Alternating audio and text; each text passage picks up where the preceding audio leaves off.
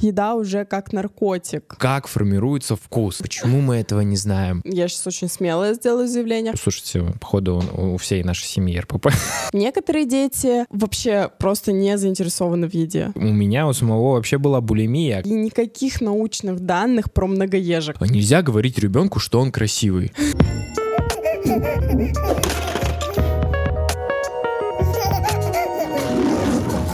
Всем привет, с вами подкаст «Как приручить льва». Меня зовут Степа. Меня Марина. И это искренний подкаст о родительстве. Итак, дорогие друзья, что хочется сказать в самом начале? В самом начале хочется сказать, что вам срочно нужно посмотреть наш прошлый выпуск или послушать, который был про мультики, потому что он как будто бы что на YouTube, что на подкаст-платформах какой-то немножко недооцененный, поэтому мы призываем вас, если вы его еще не смотрели, ну как бы остановить это или видео. Или не слушали. Или не слушали, да, остановить и сначала послушать про мультики, а потом потом уже приходить сюда. Да, потому что, блин, мы готовились. Да, поэтому ну-ка смотреть. Нет, мы всегда готовимся. Просто я там читала эти американские и английские статьи. Да, да, Потом хвасталась своему преподавателю и благодарила ее. Так что смотрите. Сегодня же мы хотим поговорить на тему пищевого поведения, так скажем. То есть э, изначально мы думали про РПП, но потом как-то что-то... РПП — это очень узко. Мы бы хотели осветить именно общую какую-то картинку по поводу всяких вот пищевых привычек и тому подобное. Почему эту тему вообще выбрал? Потому что сейчас у нас дела с едой, ну, у нас тоже, у нас лично у родителей льва обстоят довольно странно, ну и льва тоже. Мы как бы то беспокоимся, то нормально, потому что самое сейчас у нас два главных занятия за день — это подойти к пылесосу, попросить его включить или пропылесосить что-нибудь, и второе — это подойти к холодильнику, вот так по нему стучать и что-то оттуда требовать. Да, Лева любит покушать, мы про это говорили уже неоднократно. Самое время, кстати, напомнить, что у нас на тему там прикорма есть аж целых два выпуска. Первый... Да, исключительно в формате аудио. Да, ссылки будут для тех, кто смотрит в описании, ну для тех, кто слушает, ссылки тоже будут в описании, чтобы вы смогли быстренько перейти и послушать. Там один с... Экспертом по самоприкорму, а второй выпуск с будущим педиатром, и она рассказывает про педиатрический взгляд на самоприкорм. Лева, замечательный мальчик. Согласен. Такой прям самый самый замечательный. Он очень любит кушать. По первости мы просто радовались, думали, что мы такие молодцы. Ну, лично я, я думала, блин, какая я молодец, что мы сразу пошли по пути самоприкорма. Наверное, все дело в этом, что Теперь он ест все. Да, все теперь он ест все. В любых количествах. В любых количествах, да. Не, избор... не избирателен в еде. Я думала, блин, какая я вообще хорошая мать. То есть это был мой повод для... Материнской гордости. Да, потешить самолюбие. Вот. Но Лева рос, и после года почему-то меня уже начало беспокоить то, насколько хорошо он ест.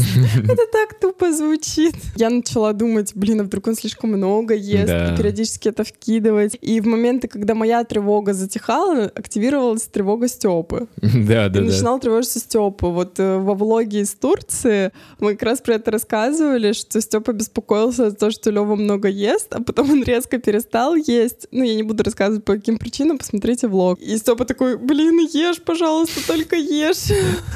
Потому что мы тогда так стрессанули, это было супер для него нетипично. И моя позиция относительно Левиного питания менялась неоднократно. Сначала я думала, может быть, я должна как ответственный взрослый его ограничивать и контролировать размер его порции. Потом я думала, да блин, он живой человек, он волен сам контролировать свое тело. И, собственно, на последней позиции я и остановилась на данный момент. Однако иногда меня все равно шпыняло в первую. Но сейчас я надеюсь, что такого больше уже не будет. На самом деле, просто иногда очень тяжело. Он просто может каждые полчаса подходить к холодильнику и что-то тут требовать, а иногда реально там нету ничего для него, ну, что ему можно предложить, а банан он уже съел предыдущие... Шесть раз. Да, там типа...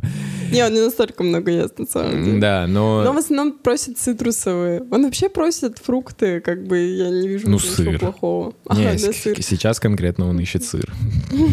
Сыр, который ему особо нельзя только в маленьких количествах. Да, по поводу того, как мы его вообще кормим, есть, опять же, в выпусках, по-моему, там же мы рассказываем о том, каких правил мы придерживаемся. Правила здоровой тарелки? Да. Да, ну, в принципе, они такие же, как и правила для взрослых. 50% должна занимать клетчатка, ну, от всей тарелки и 25 на белок из мяса или из растительного белка, и 25% на зерновые или крахмалистые, вот так. Да. Ну и помимо всего этого мы не даем ему сахар. Соль стараемся. Соль стараемся не давать, но даем все-таки вот сыр, например, да, сыр мы даем. Ну и, наверное, все, да, из таких вот прям. Один раз он ел мороженое. Один раз ему разрешили. Я хочу начать с того, что я расскажу вообще, какая классификация пищевого поведения есть в книге, которую я сейчас слушаю. Вообще книга для взрослых, мне кажется, ее многим будет полезно послушать, но про детей там тоже есть. И я думаю, что это важная информация, я хочу ее сказать. Книга называется «Почему я не худею». Автор Анастасия Томилова. Это психолог и психотерапевт. Она выделяет четыре типа основных пищевого поведения. Это абсолютно здоровый тип. Люди,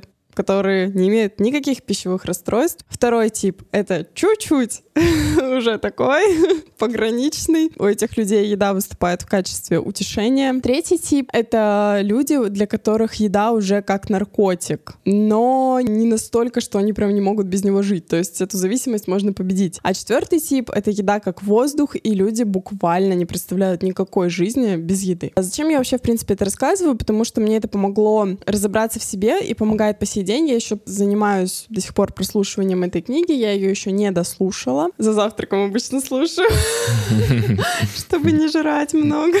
И сегодня, когда я читала различные источники иностранные снова, сейчас вот окажется, что и вот именно в этом дело, что никто нас не смотрит. Если второй выпуск сейчас не посмотрит, то я больше не буду читать иностранные источники. Я прочитала там такую вещь, что важно следить за собой вообще в принципе. Но я думаю, что это как бы главная, главная мысль родительства, что нужно как бы себя воспитывать. Да, я, кстати, еще хотел, я еще хотел вообще как бы в этом выпуске сказать о том, что, по-моему, пора сменить немного курс, знаешь, типа рассказывать не о том, как воспитывать детей, ну не то, что воспитывать о, о детях, а рассказывать о том, каких типа инсайдов благодаря Леве мы... Как лев нас приручает. Как лев нас приручает, да, и типа как мы именно меняемся, потому что действительно, я реально понял, вот я вчера ехал, смотрел это видео, и реально понял, что типа, если ты сам ничего не будешь делать, ну, в какую-то сторону изменений, то ну, ничего не будет. А мне кажется, наш подкаст как раз про это просто только что дал этому классификацию. Когда я это прочитала, я поняла, что у меня второй тип, ну, то есть у меня далеко не идеально все с пищевым поведением, но я подумала, блин, слава богу, что хотя бы второй. И я начала иначе относиться к своим трапезам. И вот тогда как раз мы решили убрать гаджеты с приемов пищи, и тогда я начала вообще кушать еду, да, и в принципе отстала опять от Левы, потому что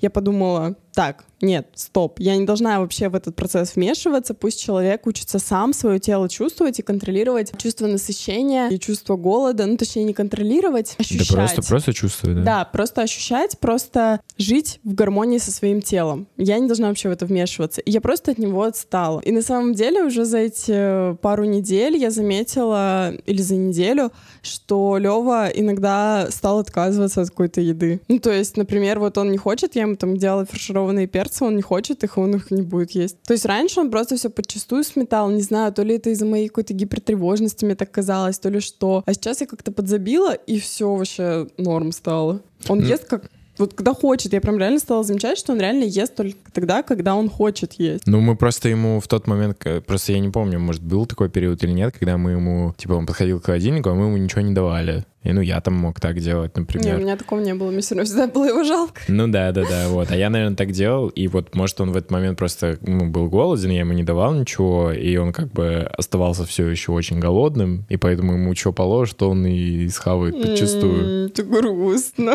Ну, в смысле, ну... Чем было обосновано твое ограничение еды? За что ты переживал относительно Лёвы? За ожирение А, нет, нет, я сто процентов не за это переживал, я переживал за то, что у него будет болеть живот реально. А, я переживала за ожирение. Не, я за ожирение реально не... Да, господи, в год переживать за ожирение, ну это типа... Я же женщина. Звучало по-сексистски. Но типа что, мы больше озабочены внешним видом. Я не думаю, что это правда, но... Ну да, наверное, это неправда. Но если говорить о феми... Короче, это сейчас может вообще не в ту сторону Да, поэтому... И когда я, получается, серчила сегодня инфу именно по РПП, я, в принципе, достаточно осведомленный человек по этой теме. Почему? Потому что я в подростковом возрасте сидела на миллионе диет просто там, начиная от... Шоколадный. Кстати, да, спасибо, что напомнил. Начиная вот от, от шоколадной питьевой, там, заканчивая просто голодом, когда ты не ешь по несколько дней. И это еще было круто. И было не круто, если ты не можешь продержаться. У меня была подружка, которая держалась на голоде 20 дней. Реально? Но она была очень худая после этого. Ну, понятно. Короче, мне было очень стыдно, что я так не могла. Ну, в общем, в ту, в ту пору, особенно когда меня уже отпустило от этого, я начиталась там всякого про анорексию, булимию и так далее. Ну, то есть я была подкована немножко. Поэтому подготовку к этому выпуску я оттягивала. Однако все-таки решила почитать, что-то новенькое поискать. И первое, что хотелось бы отметить, что это действительно характерно для подросткового возраста, поэтому это немножко не наш формат. Профиль. Да, потому что в подростковый возраст у человека появляется осмысление его тела больше. Человек больше подвержен оценочной системе со стороны общества. Ну, вообще, в принципе, психика становится не такой устойчивой, потому что у человека происходит переосмысление всех его прошлых ценностей. Однако я там вычитала еще такой вид расстройства, как ИОРПП. Я сейчас расскажу, как это переводится. Это как раз-таки та штука, которая характерна для маленьких деток. Я так была удивлена, что у маленьких деток тоже есть какой-то тип пищевого расстройства пищевого поведения. И ОРПП, если простыми совсем словами, то это малоежки. Если научным языком, то это расстройство избегания ограничения потребления пищи. Малоежки, короче. Так проще. Это детки, которые более избирательны в пище, иногда прям до каких-то сумасшедших, в кавычках, вещей, когда они едят, например, только макароны и там еще что-то. Некоторые дети вообще просто не заинтересованы в еде. То есть я, ну, я не представляю, как это, но, короче, у них вообще нет никакого интереса к еде. Ну, голод же есть. Они отрицают то, что чувствуют голод. Они реально вот... Сильные бы... личности птичьи личности. У них прям критический обычно вес, и на самом деле это очень серьезное расстройство, потому что в некоторых случаях, господи, я почему-то говорю, мне, мне аж очень грустно становится, в некоторых случаях приходится применять зондирование. А бывают такие дети, которые боятся именно последствий съеденного, то есть они боятся, что у них заболит живот, или они боятся рвоты, или они боятся, что у них застрянет что-то в горле. Короче, иными словами, это дети, которые более чувствительны и более восприимчивы к окружающей среде. Я думаю, что это те же самые дети, которым э, принципиально в какой пижаме их положили спать, на какое постельное белье, которым принципиально какие подгузники на них надели. Просто более чувствительные дети. И это вот так может проявляться. И также дети с э, этим расстройством э, с большей вероятностью будут иметь ОКР, СДВГ и расстройство аутистического спектра. Но это уже когда это прям поставленное расстройство, да, то есть это не просто когда ребенок мало чего-то ест. Ну, да, конечно, это, действительно... это все ставится с врачом, с несколькими врачами. Это ставит педиатр, психотерапевт. И гастроэнтеролог наверное. Просто это же довольно недавняя, да, история какая-то, я так понимаю. Да, довольно недавно на эту тему появились данные в России.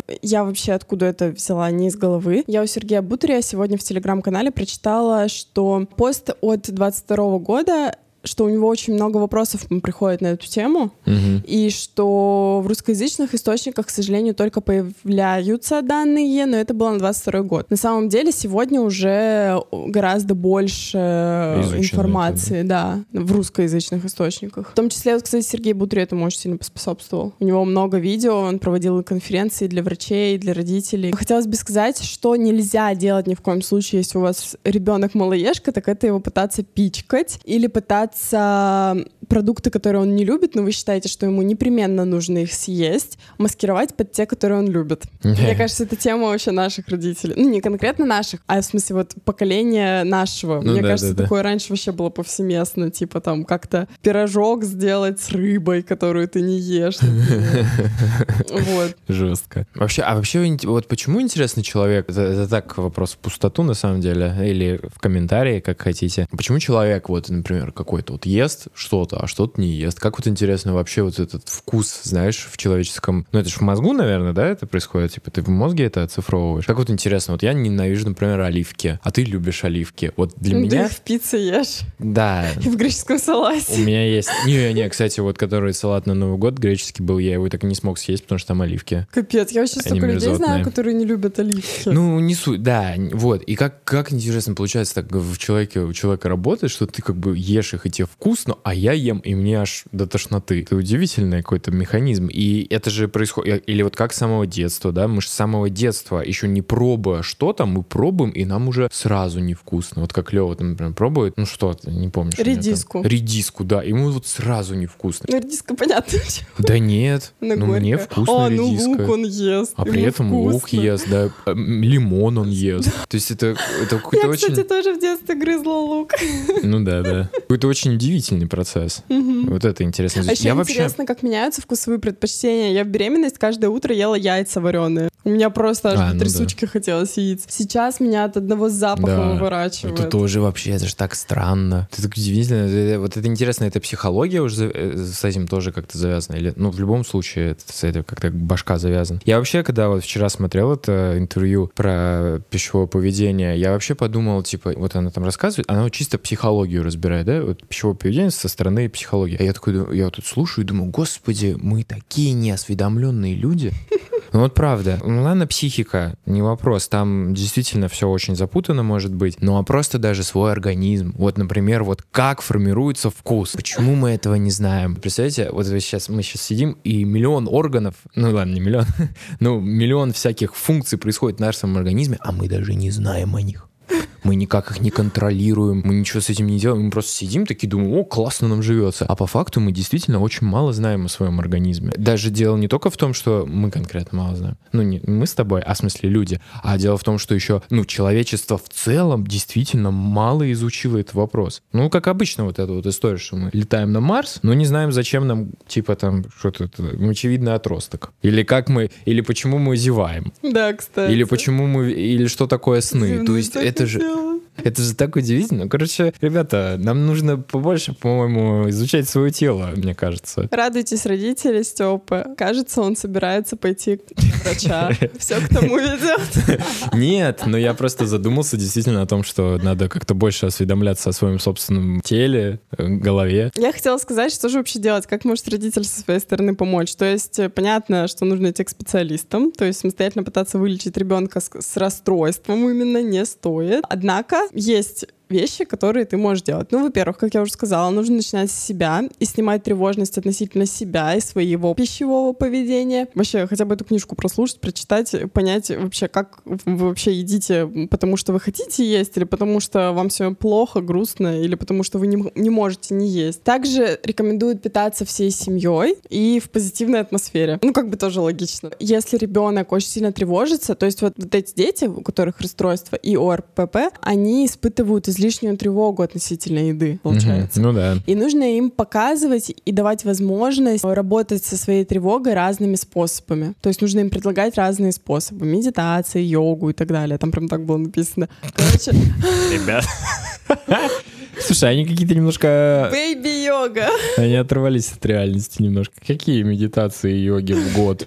Не, ну не только же в год такое бывает. Бывает же анорексия, бывает же булимия. Ну, типа, Ну, э, тут для всех расстройств, на самом деле, совет один. Идите к врачу и будьте снисходительными и понимающими. Согласен, просто как э, определить то, что тебе уже пора? Это раз. А во-вторых, слушай, еще же очень важный вопрос. Далеко не факт, что ты сходишь даже к трем педиатрам разным, и они тебе скажут, что это расстройство. Потому что, я думаю, у нас... э, Есть сервис Докма, который работает по всей э, России. Мне кажется, что там вам вас сориентируют, оно или не оно, потому что там доказательные педиатры. Вот, это первое. Второе, я думаю, что ни одна мать, я сейчас очень смелое сделаю заявление, хотя, возможно, я не права, не упустит возможности потревожиться по поводу питания своего ребенка. Ну, человек все равно заметит. И, скорее всего, когда он пойдет на очередной прием к педиатру, он скажет, типа, вкинет. Кажется, что-то не так. м, Вот. И если, дай бог, у вас классный педиатр, то он сразу все поймет. Ну вот, А да, если то есть педиатр не очень, ну, докма. Если не уверены, если все равно переживаете, как говорит Сергей Бутрий, э, если вам кажется, вам не кажется. Да, ну такая опасная фраза на самом Очень деле. опасно, да. Немножко тревогу повышает, но в некоторых случаях помогает быть более включенным. Ну, действовать просто в нужный момент. Действовать в соответствии с тем, что вам подсказывает интуиция. Но бывают разные ситуации. У нас вот, например, тревога недавно поднялась относительно того, что у Лёвы может быть раз. Мы просто люто тревожились, мы сходили к неврологу в связи с этим, но зато наша тревога закрылась. Все хорошо. Так что в любом случае, как минимум, вашу тревогу закроют если вы сходите, типа, просто так. Даже сегодня ситуация. Вчера, читаю пост перед сном у одной девочки в телеграм-канале, тоже мамский канал, и она там рассказывает про мамские чатики и про то, что, короче, женщины по каким-то неведомым, непонятным причинам пишут в эти мамские чатики.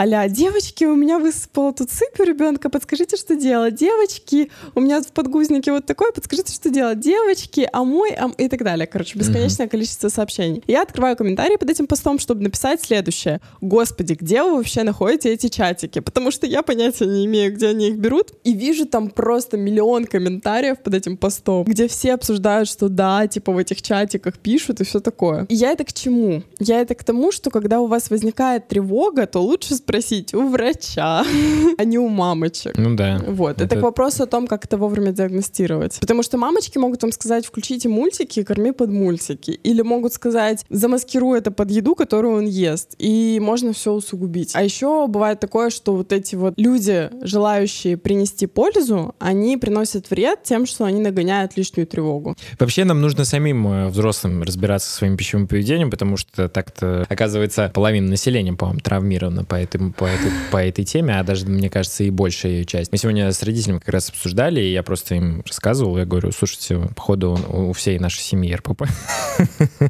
Ну, в смысле, у меня, у моей мамы, у моего отца. Они такие, да не, не, к чему я это начал? Э, эксклюзив. У меня у самого вообще была булимия, оказывается. И я... И самое стрёмное, что я ему это говорила. Еще когда мы дружили, я ему это говорила. И потом, когда мы уже начали встречаться, я ему это говорила. И он со мной спорил просто до усрачки. А в итоге он вчера мне приезжает и говорит, Марин, прикинь. Да, да, ну типа я, я просто не знал, что это такое конкретно. То есть я думал, что это диагноз, ну, точнее, расстройство, при котором ты как бы извергаешь из себя то, что ты съел, потому что ты боишься растолстеть. Я же это делал, потому что мне становилось просто очень плохо, то есть я переедал жестко, и я как бы э, извергал из себя еду, чтобы мне стало легче, вот. И я думал, что это разные вещи, но, оказывается, нет. Это, в принципе, поел, извержение вулкана произошло, это уже булимия. И я, к слову, как-то вообще удивительным образом оттуда вышел. Я просто перестал это делать, и как-то, ну, все. Мне даже поэтому кажется, что я какой-то не настоящий булимитик, и я не могу там, типа, теперь сидеть в каких-нибудь чатах и обсуждать эту тему, потому что я просто перестал и как-то это все прошло. Просто пообещал своей девушке, что больше так не буду. Да-да, ну реально.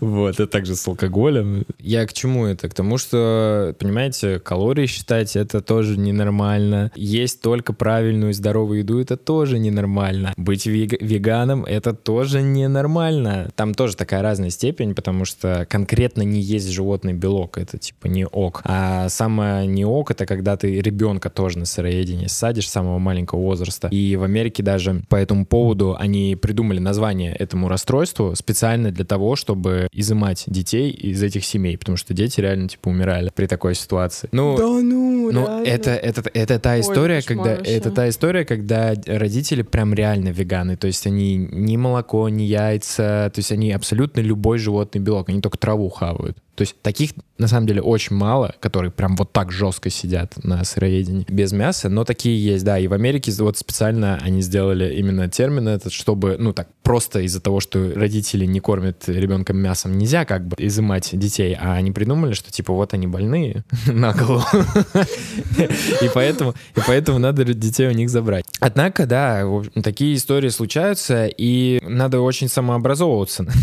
Еще раз повторю, на тему своего тела и на тему своего питания, потому что, ну, мы мало очень знаем, ребят. У меня была, была булимия, ни слом, ни духом, и вообще у меня жесткое, на самом деле, какое-то тоже множество всяких расстройств. Я иногда, я то могу переедать, то могу жестко там такой, типа, о, это салатик, то могу там туда-сюда, и все это такие какие-то качели постоянные. А еще вот эта история, когда ты ешь, не за столом, просто ходишь, кусочничаешь, это же все тоже ненормально. И, короче, я просто прихожу к выводу, к тому, что мы из-за того, что мы сами очень мало знаем, очень мало рефлексируем. Ну, это я лично про себя говорю, вы, конечно, может быть, э, довольно другие и более прокачанные люди. Так и получается, что если мы об, этим, об этих вопросах не задумываемся и не гуглим как минимум, то наши дети вырастают такими же, как мы. Я еще очень много, кстати, рефлексировал на эту тему вчера тоже, что я думаю, ну вот, а вдруг это все неправда, да, и вдруг мы такими действиями, там вот, как, опять же, вчера я услышал то, что нельзя говорить ребенку, что он красивый, да, вот эта вот история, что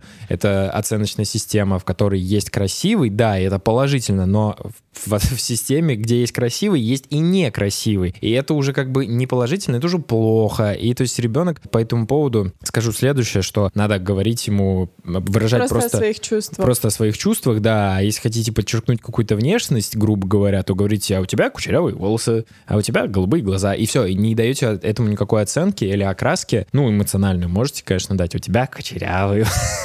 Ну, короче. И я такой слушаю это и думаю, ну это же как, это же звучит как какой-то идиотизм. Понимаешь, ну, ну, действительно, вот представляешь, вот сейчас многие, кто нас слушают или смотрят, я, я говорю, а нельзя говорить ребенку, что он красивый. И все такие, и просто это...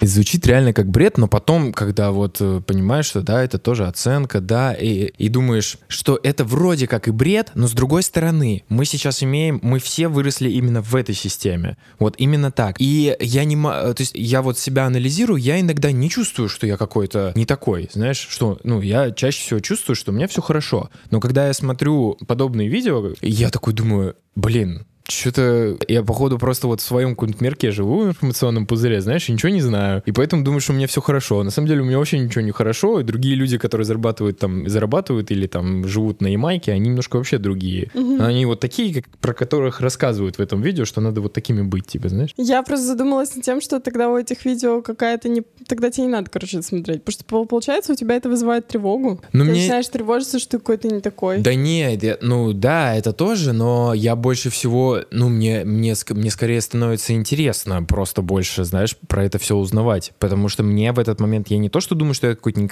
не такой, а я начинаю понимать, что я очень мало знаю. Mm. Понимаешь? Ну да, это другое. Я предугадаю, что хотел сказать Степа, если что, поправь меня. Мне кажется, он хотел сказать, что мы выросли в оценочной системе, и мы вот такие, какие мы есть. И начинал он с того, свой спич, что он не знает, будет ли это все хорошо работать, что мы mm-hmm. не будем оценивать Леву. Ну или, например, ну не только это. Или ну, там... все остальное, да. да, там самоприкорм и так далее. Но мы не знаем, что из этого получится, потому что мы первые сейчас с этим всем сталкиваемся условно. Вот наше сейчас нынешнее поколение, которое воспитывает детей, у нас нынешние тенденции, мы все такие думающие, там разные способы воспитания, использующие разные методики и так далее. И неизвестно, хорошо это отразится или плохо. Однако уже есть мы, нас воспитали наши родители, которые, безусловно, уже были тоже замотивированы сделать лучше. И мне кажется, у них получилось лучше, чем у их родителей. Не, ну да. Но... Вот. И мы сейчас делаем опять по-новому, и узнаем мы только, когда Лева вырастет, к сожалению, что ну из вот. этого вышло. Я просто думаю, типа, э, вот прикинь, так каждое поколение было. Просто прикинь, это просто бесконечность. Ну, только должно быть. Ну, то есть, я Мир имею в виду...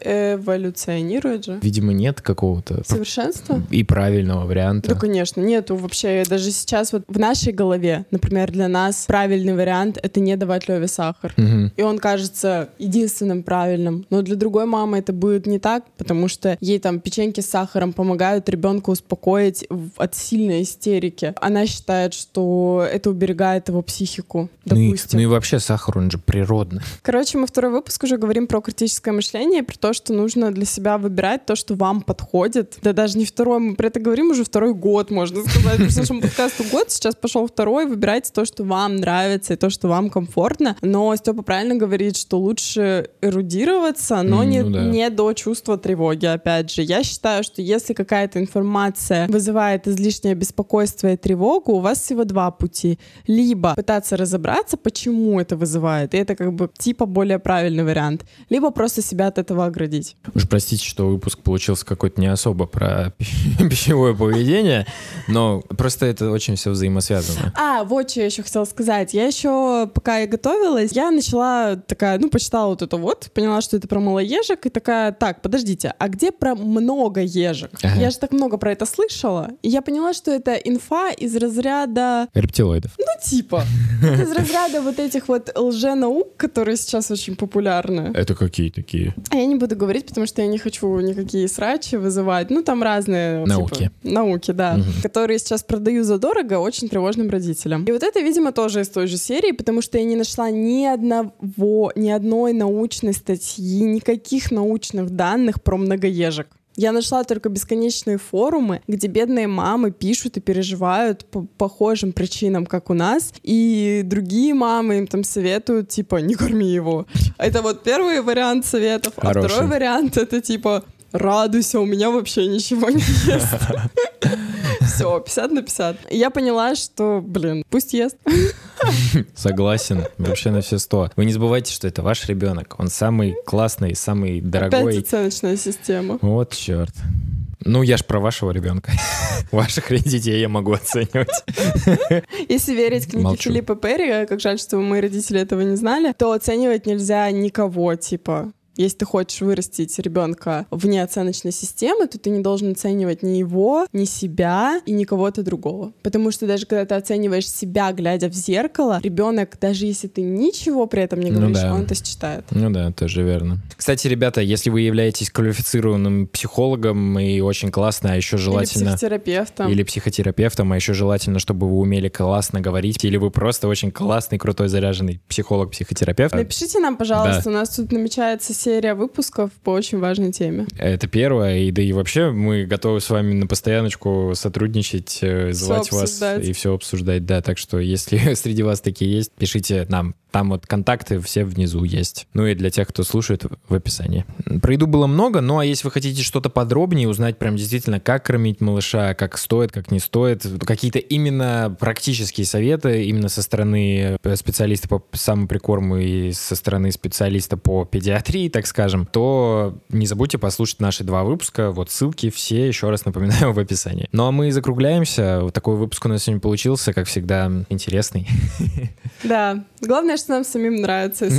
Мы, сами так кайфуем, вы не представляете.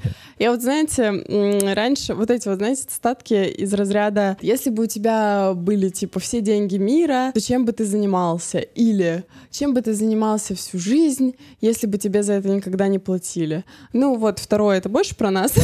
Вот.